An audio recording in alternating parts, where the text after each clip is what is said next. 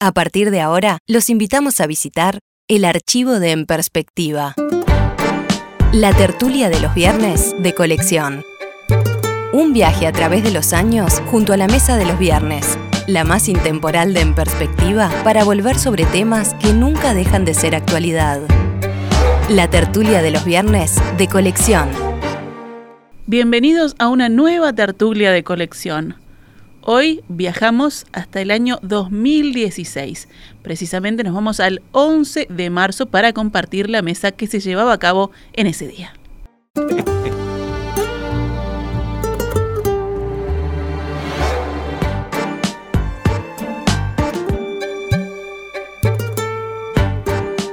Vamos con los saludos para Itajever, buen día. Buen día, Emiliano. Ese es el ruido del azúcar. Ah, perdón, eso es el sucaril. O el sucaril. un- No, sé, porque la- nosotros tenemos que tomar su- Está por tomar su café. Juan Gropone, buen día. Buen día, ¿qué tal? ¿Ya tomó su café? ¿Con o sin azúcar? Sin nada. Sin nada. Sin nada, absolutamente. Se toma sin nada, en Se realidad. toma Sin nada, té, el café, el mate, todo se toma sin nada. Mauricio, Sí, yo con una gotita de coñac. a esta hora me parece que no. Y Gonzalo Pérez de ¿Dónde Castillo. Yo tomo el coñac sin café. Vamos al primero de nuestros temas. A la edad de 74 años falleció este martes el escritor, periodista y diplomático Enrique Estrázulas. Publicó ocho novelas, seis libros de poesía, cinco volúmenes de cuentos y cuatro de ensayos. En 1974 había presentado Pepe Corvina, una de las novelas más reconocidas de la literatura uruguaya. No lo memorizo a la sombra de las cañas, sitio donde pasó largos veranos, ni en el interior tenue del rancho que derrumbó el viento. No hablaré de los bares, ni del hombre que mató en la esquina de Tabaré y Riachuelo. Quiero ubicarlo en el mar y ser preciso. Po- poco importaron sus largas divagaciones junto al fuego. La historia empieza cuando Pepe Corvina golpeó una medianoche la puerta de la farola. Como nunca recibo a nadie, amartillé el revólver antes de abrir. Estaba empapado, titilando en la noche estrellada, con una lata en la mano. Todos conocen la obra de Enrique Estrázulas en esta mesa. Varios de ustedes además lo trataron, lo, cono- lo conocieron directamente. ¿Quién empieza? ¿Gonzalo? Ruso. Del ruso lo conoció más que yo. El Quique, el Quique era un poema, eh, digamos, era un, un bohemio, era tipo muy culto, un intel- eh, con mucho humor, un intelectual. Yo no estuve en el lanzamiento por la fecha de Pepe Corvina, que terminó siendo, porque fue en el 74 eso, que terminó siendo eh, tal vez el referente más importante de alguien que ha dado eh, otras novelas y libros de poesía, era un poeta. Y, y un originalísimo eh, acto teatral donde hace dialogar a Borges con Perón. El- creo que aquí fue, eh, fue representado en varias oportunidades por el enemigo de los celulares. Seguro. eh, Roberto Jones. Roberto Jones. El este, enemigo de los celulares. este, y, y además conservo del encuentro de cuando yo iba a Europa, él estaba de embajador en Roma, eh, nos llamaba, me llamaba él. Cónsul en Roma. Era, era Cónsul, creo que. era. Embajador Era- fue em- embajador en, en en La Habana, en Cuba, en. Habana. No, y Tuvo otros cargos en, en las representaciones diplomáticas uruguayas en el agregado exterior. cultural, era El agregado cultural eran los tres lugares. En, en Roma, en, en- en- en en Cuba fue embajador, en Cuba fue embajador. Y antes de, de- de esa asignación, eh, estuvimos juntos en un congreso eh, con una piba, Alicia Migdal, este, y una vez se ocurrió algo que quedó, que registró Alicia eh, asombrada, porque terminamos en la sesión de un congreso de cultura y fuimos caminando por el Malecón hasta La Habana Libre, que eran como dos o tres kilómetros. ¿Y qué se nos dio? Nos Empezamos a mirar y empezamos a hacer un contrapunto de tango. Él cantaba uno, yo cantaba otro. Hicimos los tres kilómetros cantando tango sin repetirlo. Entonces, este, eh, y Alicia cuando llegamos dijo, nunca imaginé que hubiera tanto tango escrito. Gonzalo. Bueno, yo tuve la oportunidad de conocer eh, personalmente, pero una sola noche, a, a Enrique Estrázulas, en casa de, de mi cuñado, de Daniel Superviel, el padre del prestigioso contertulio de, de esta radio. Y era un tipo muy simpático, realmente un, hombre encantador. Y se pasó buena parte de la noche eh, relatando sus encuentros con Borges. Y él hablaba, igual que Roberto Jones, que estoy seguro que para hacer su personaje, esta, este, la obra de teatro Borges que, que está presentando y que creo que fue en la que sucedió el fenómeno del celular, el problema, este hombre decía lo que él decía y lo que le contestaba Borges. Pero cuando contestaba Borges, vos cerrabas los ojos y era como hablar, oírlo hablar a Borges. Yo Borges lamentablemente no lo conocí personalmente, pero lo vi por televisión un montón de veces. Y la voz era igualita. Sí, sí, sí. Él admiraba Era un gran imitador Borges. de Borges. Pero además él tenía una absoluta veneración por Borges. Por Onetti también, creo, pero en- creo que en, en menor medida. Pero por Borges tenía una absoluta admiración. Entonces él relataba sus charlas y era un, era un diálogo entre él y, y Borges, y con la voz de Borges. Era un tipo muy simpático, muy bohemio. Se ve que era un hombre de, de la noche y de barrio también, ¿no? Es este, De Punta Carreta sobre todo. de Punta Carreta, de, de- de cómo era el barrio de Punta Carretas, ¿no? Que también Mira, fue mi barrio de, de joven. Cuando veníamos con Gonzalo le señalé un lugar. Este estamos al Dale, aire. dale, sí, sí. Ah. Este, y es la pescadería del Manzanita, este, donde se entra para la farola. Este, que la mitología dice, o la información, no recuerdo, ahí se me confunden las cosas, que el padre del manzana es el personaje eh, del Pepe Corvina. Y el manzanita mismo era un personaje, decía cuando se quedaba a dormir ahí, que como le enseñó, como le decía su padre, despertar acá y abrir la puerta y estar frente a mar es como comerse una costilla con dos huevos fritos. Ya que hablamos de Punta Carretas, ¿qué tal si evocamos cómo le cantó Enrique Estrázulas a ese, su barrio? Punta de tierra al sur, llena de estrellas, entrando lenta al mar, vieja chalana, fondeada cara al sol, mi orilla y cielo, punta brava o carretas, punta brava. Este tema tiene letra de Estrázulas y era interpretado por Jorge Di Hipólito en los primeros espectáculos de los que iban cantando. Punta Brava, me dio el salitre azul de la intemperie y el ansia de vivir. Yo quería, antes de, de despedir a, a Enrique Estrázulas, como a, a todo poeta, me gustaría leer dos líneas de su poesía. Dos líneas. Dale. ¿Permitido? Sobre un poema que se llama Barrio Sur. Y termina así. Crepúsculo de vino, patios gastados y olor. Tenés olor a río, Barrio Sur. Que me parece lindísimo. No te emociones demasiado porque sé que es tu barrio. ¿No te gustó?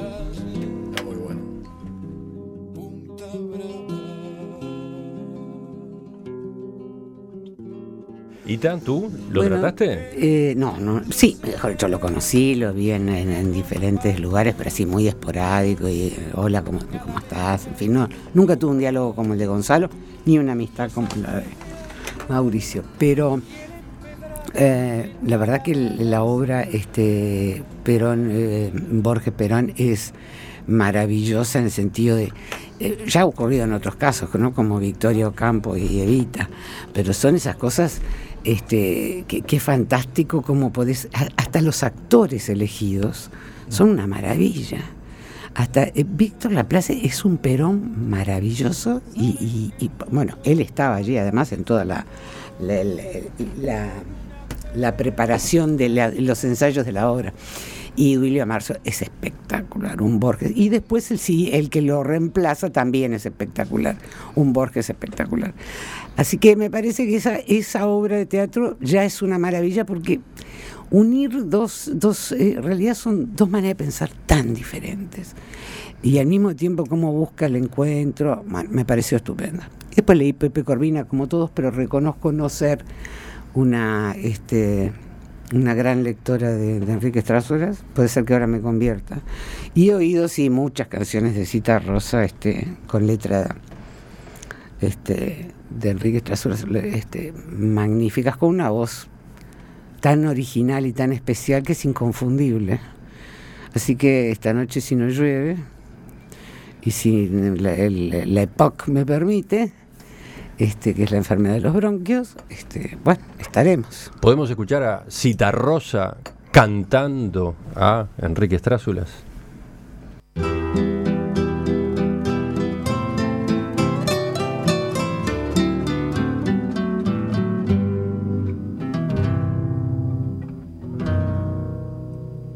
De golpe no estás, nada más sucedió, borrachera fetal que tu muerte me deja. Con esta canción que solloza, olvidada de mí, rondaré tu madera. Quisiera explicarte mi amor, no tu ausencia o mis culpas, ayer tú vivías. Si ya no merezco cantar para ti, yo te pido, no sigas muriendo. Juan, no te escuchamos a ti todavía. Bueno, yo de Strázulas no puedo agregar nada porque no lo conocí y leí alguna cosa de él nada más. Así que voy a hablar de Citarrosa, a quien tampoco conocí y tampoco cono- escuché demasiadas cosas. Pero ayer estuve repasando su música, ayer estuve repasando un buen repertorio, una veintena de canciones. Y Citarrosa lo, lo ubico como un cantante de protesta que no era panfletario. Es decir, es increíble cómo se las ingeniaba este hombre para hacer protestas muy profundas, muy serias, sin que fueran un panfleto. Creo que es un verdadero, un verdadero poeta popular. Y quiero mencionar dos obras que me parecen absolutamente emblemáticas en toda la colección que, de, que oí ayer rescato dos. La primera, el violín de Becho, como uno de los mejores ejemplos de poesía popular. Es decir, es realmente un poema fenomenal. ¿no? Y en segundo lugar, entre todas las obras quiero destacar La Milonga para una niña, porque hay, tiene un par de versos absolutamente memorables, que son, puedo enseñarte a volar, pero no seguirte el vuelo. Es decir, creo que estos dos versos eh, podrían ser la divisa del nuevo sistema educativo que queremos hacer. Esa, esa es la función del sistema educativo, enseñar a volar, pero no seguir el vuelo.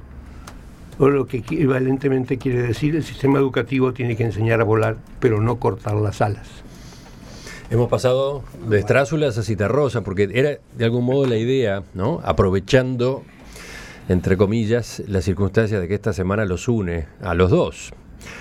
El fallecimiento de Strázulas y la celebración de los 80 años del nacimiento de Citarrosa. ¿Quién va por ahí ahora? Bueno, a mí se me llena la cabeza de recuerdos. Eh, voy largando algunos. Nos hicimos con pinches cuando él trabajaba en un equipo de locución en el espectador allá en la calle Soriano, siempre con ese trajecito oscuro, cruzado, peinado a la gomina. Este, y, ah, y había un entorno que de alguna manera explica el, el desarrollo cultural, porque mira, en esa ahí estaba Mirta Acevedo, ahí estaba este, em, Becker Puch, que además un año coincidió que en el concurso de poetas de la Intendencia el primer premio lo lleva Becker, el tercer premio lo lleva Alfredo, bueno, estaba Alfredo y estaba este, alguien que terminó siendo, alguien que se vino de la Argentina para no hacer la colimba allá y se fue a la escuela de Galpón y después terminó siendo un referente este, eh, como director teatral, estoy hablando de Omar Grasso. Pero en la radio estaba Joseca. Estaba pelo duro, eh, hacía eh, guiones eh, Maggi, yo le hacía guiones a Nubel Espino, es decir, era todo un entorno. Y este, y una vuelta dos por tres lo pasaba a buscar a la casa y, y estaba. Vivía en un lugar. Era un altillo. Lo que recuerdo de la forma del altillo, porque esto que. La canción que vos mencionaste tiene que ver con esto que te estoy contando. Era un altillo donde yo recuerdo la cama y una guitarra. Este, que él trabajosamente este, punteaba. Y una de las vueltas que vi, además estaba en una plazoleta y frente al cementerio central, digamos. Es un referente muy grande y es un estatus formidable estar de adentro de afuera este, en ese lugar. Creo que lo menciona eh, Alfredo en algún momento. Y una vuelta que vi, había una piba delgadita que seguramente no estaba en condiciones de votar, pero eh, como si él la despidiera sentado de- desde el catre, este, alguien que se le había arrimado, este, y, y siempre me quedó la sensación de que, a ella, que ella era el sujeto de Milonga para una niña, como en una oportunidad que estuvimos en una casa con unos amigos tomando unos combustibles ahí, porque además salíamos de noche y él tenía un par de canciones ahí, cantaba una y mandaban la jarra. ¿Estamos hablando de qué época entonces? En la antigüedad. Aprox. Este, y por el 60 y pico, 60 y poco. Y, pero hay una, una anécdota, digo, para tener idea de, de- de todo lo que era el entorno. Una vuelta nos viene a buscar Carlitos Núñez. Carlitos Núñez, uno de los grandes periodistas de este país, de la escuela Carlos María Gutiérrez, que subió a la sierra a hacer un reportaje a Fidel antes de la revolución. Lo que no era moco de pavo, estando somos allí. Este, y, y dice, tenés que, oír a esta mujer. No sabés cómo canta esta mujer. Nunca oí. Estaba totalmente subyugado por una indiecita, flaquita, de pelo lacio, que cantaba en una veinería, Teluria, ahí en la calle Cuaraim, este, y que eh, completaba sus ingresos con alguna limpieza a domicilio, Juanvia, ¿eh? que era tal cual. Y llegamos, fuimos eh, con Carlito, Alfredo, este, entró no había nadie, estaban los dos cantantes porque había otro que tocaba la guitarra y cantaba también que tenía unos dedos como amorcillados, pero cuando entraba a las cuerdas parecía este, la Nochetti bailando en punta de pie. Y este y empieza a cantar la flaquita, estamos todos en una mesa. Entonces es la vez que le vi caer la mandíbula a Alfredo y la chiquilina esa de pelo lacio ahí entró a, a cantar y era Mercedes Sosa. Y el de los dedos amorcillados en ese Montevideo nocturno de las vinerías era Cafrune. Cafrune. ¿Qué dúo? Y una última cosa que le, la cuento allá, es decir, este, él regresa en el 85, una de las... Mi familia me dice que Alfredo, yo todo, nos habían sacado de la condición cuartelera, nos habían pasado al penal, estábamos incomunicados de cualquier manera, él hizo gestiones para venir a verme al penal, entonces eh, la familia me avisó que quedó muy disgustado porque no se lo autorizaron, pero tuvimos el Outes por delante. ¿El qué? El Outes. El Outes era un boliche emblemático en la calle Colonia, donde eh, íbamos a aguantar el mostrador. Mencionaste a Carlos Núñez al pasar y lo ubicaste rápidamente como periodista. Carlos Núñez fue uno de los fundadores de En Perspectiva. En Perspectiva nace en 1985, conducido por Enrique Alonso Fernández, Claudio Paulillo y Carlos Núñez. A lo- los que unos días después, una semana después, me sumo yo. Así que si conoceré a, a Carlos Núñez, Te si puedo- lo habré conocido, trabajamos juntos. Te puedo agregar una cosa que de pronto no la tengas porque no lo he contado. Él trabajaba también para eh, en La Habana para la agencia de noticias cubana. Este, tenía otras actividades. Un día llega de allí, era, llovía, este, me llama, eh, mira, estoy regresando, tengo un manuscrito acá, este, que traen que consulte con vos a ver dónde se puede editar. Nos vemos, nos vimos esa misma noche, y ¿sabés qué es lo que había traído? El diario del Che en Bolivia. Que estuvimos viendo no lo editaba y lo editó finalmente el Peluquilla Montes de Oca en una editorial que tenía que se llamaba Sandino. Volviendo. Estábamos hablando de Cita Rosa, ¿no? ¿A dónde volvemos? A Cita Rosa. Ah, ah, no, yo creo que volviendo me pusiste. No, porque ya nos estábamos yendo por, un, por una de las ramas de Rosenkopf, ¿no? Ah, bueno, No, pero es, es importante porque es el entorno. Es decir, eh, te Usted largo a aprecia alguien más del entorno, que eres una cosa dramática que se sabe poco. El gran amigo de él fue Amanecer Dota, el gordo Dota, director del Galpón y todo eso, que lo acompaña Alfredo el día que y lo espera en el boliche el día que quiere hacer una gestión ante su padre biológico, que era un profesional, que nunca lo había reconocido, y iba con la ilusión de que se diera. Entonces, el gordo lo esperó en el boliche, fue, volvió y lo abrazó llorando y diciendo, no me reconoce, no me reconoce. Eso.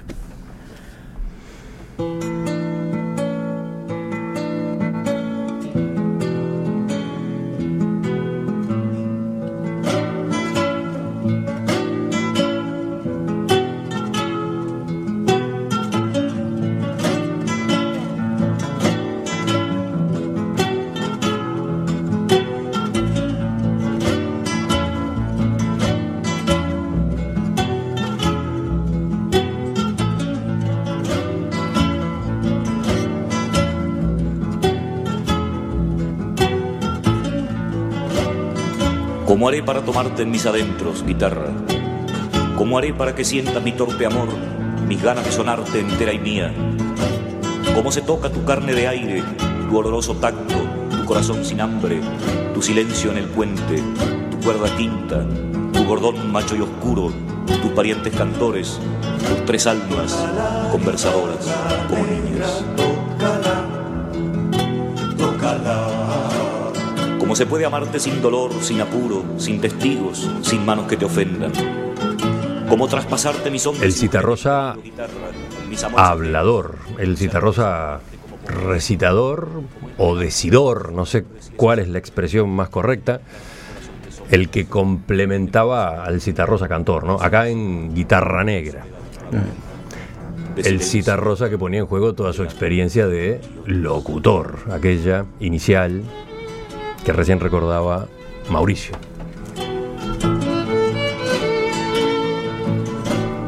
Gonzalo.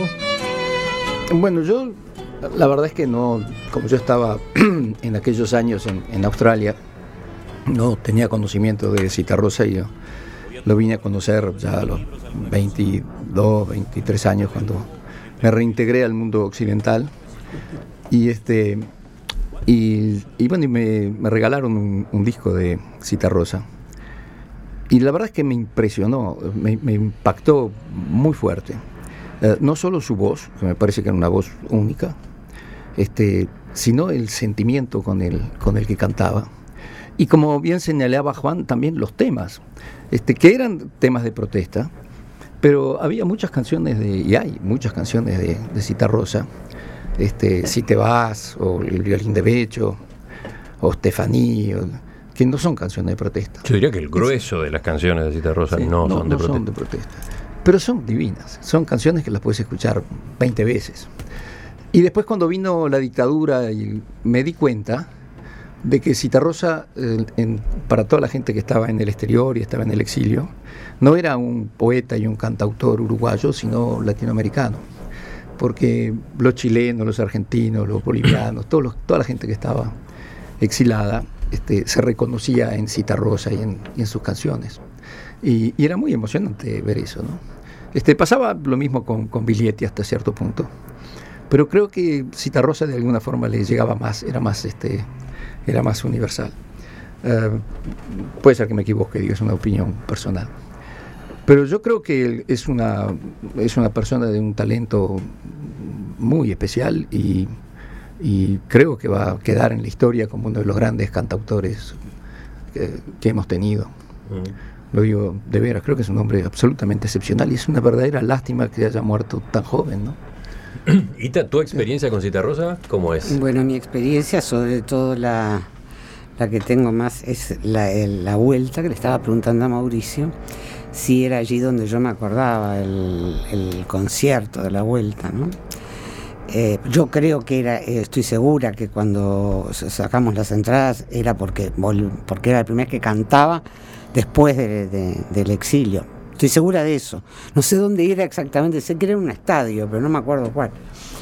Este, es que los años pasan para todos y las neuronas se van. Bueno, este, ¿Y lo político cómo, cómo pesa? no, a mí, tú sabes que a mí me, me parece que, que hay cierto tipo de, de autor que excede un poco. el- Por, por ejemplo, a mí el adagio a, a- a mi país me parece maravilloso.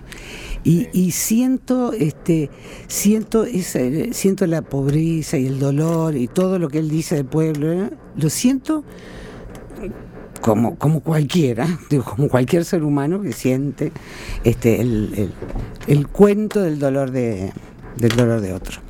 Este, pero el recuerdo ese del estadio a mí me, impresionó bastante porque yo ya era mayor, era grande, no, grande no, grande dice Mirta Legrand a las viejas, no, grande no, yo era, en fin, normal, y había muchísima gente joven que estoy segura que nunca jamás había visto Cita Rosa y que lo tenía de oídas, porque fueron 12 años al fin y al cabo. Y había una efervescencia, una locura que no te puedo decir. Este, así que no, a mí me gusta muchísimo y me parece que es muy representante de, de nuestra manera de ser, de, de un poco esa tristeza que tenemos, ese, esa cosa que dice también Estrásulas del, del color de, como el color del río, que, nosotros decimos mar, pero bueno, pero en realidad es río, cómo se nos ha pegado a todos en todos los sentidos. Eh, muy uruguayos los dos, muy el uruguayo que nosotros conocemos, no sé si los, eh, los, los extranjeros se dan cuenta, pero el que nosotros conocemos.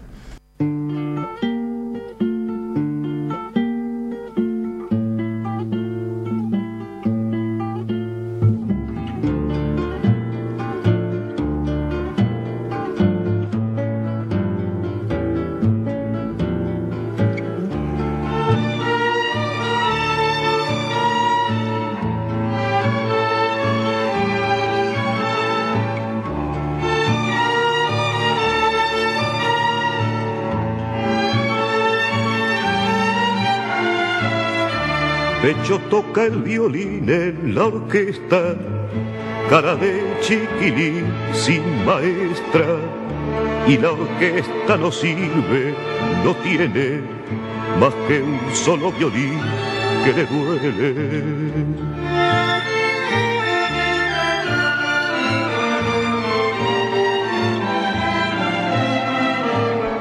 Porque a Becho le duelen violines que son como su amor, chiquilines.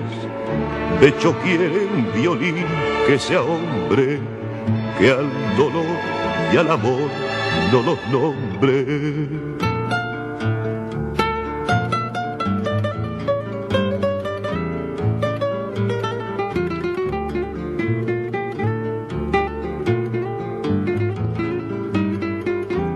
Está eso de, de la tristeza muy uruguaya, de lo que hablaban recién. Y de la poesía, Y de, la poesía, y de la poesía. de la poesía que destacaba hace un rato Juan, ¿no? ¿Sabes lo que no dijimos? Que este hombre, en el fondo, es un hombre del interior del país. Y, y- y se nota que es del interior. Es un hom- tiene algo de gaucho este, este Citarrosa. Tiene algo que es muy nuestro, que es muy del campo nuestro. Después se convirtió en un poeta urbano. fue Pero en su origen es un hombre del interior.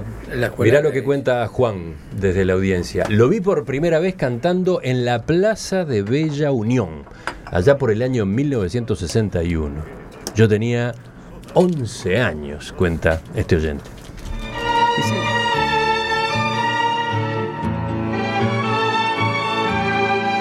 Mauricio, Y digo, Jaime decía Jaime, ¿Qué Jaime? Que era el mejor cantante, intérprete de Milonga. Yo creo que Alfredo universaliza la poesía y la tristeza que lo acompañó siempre. Y al amor no los nombre. ya seguimos en la mesa de este viernes 11 de marzo. Vida y muerte, violín, padre y madre. Canta el violín y becho es el aire. Ya no puede tocar en la orquesta. porque amar y cantar, eso cuesta. Estás escuchando la tertulia de los viernes de colección.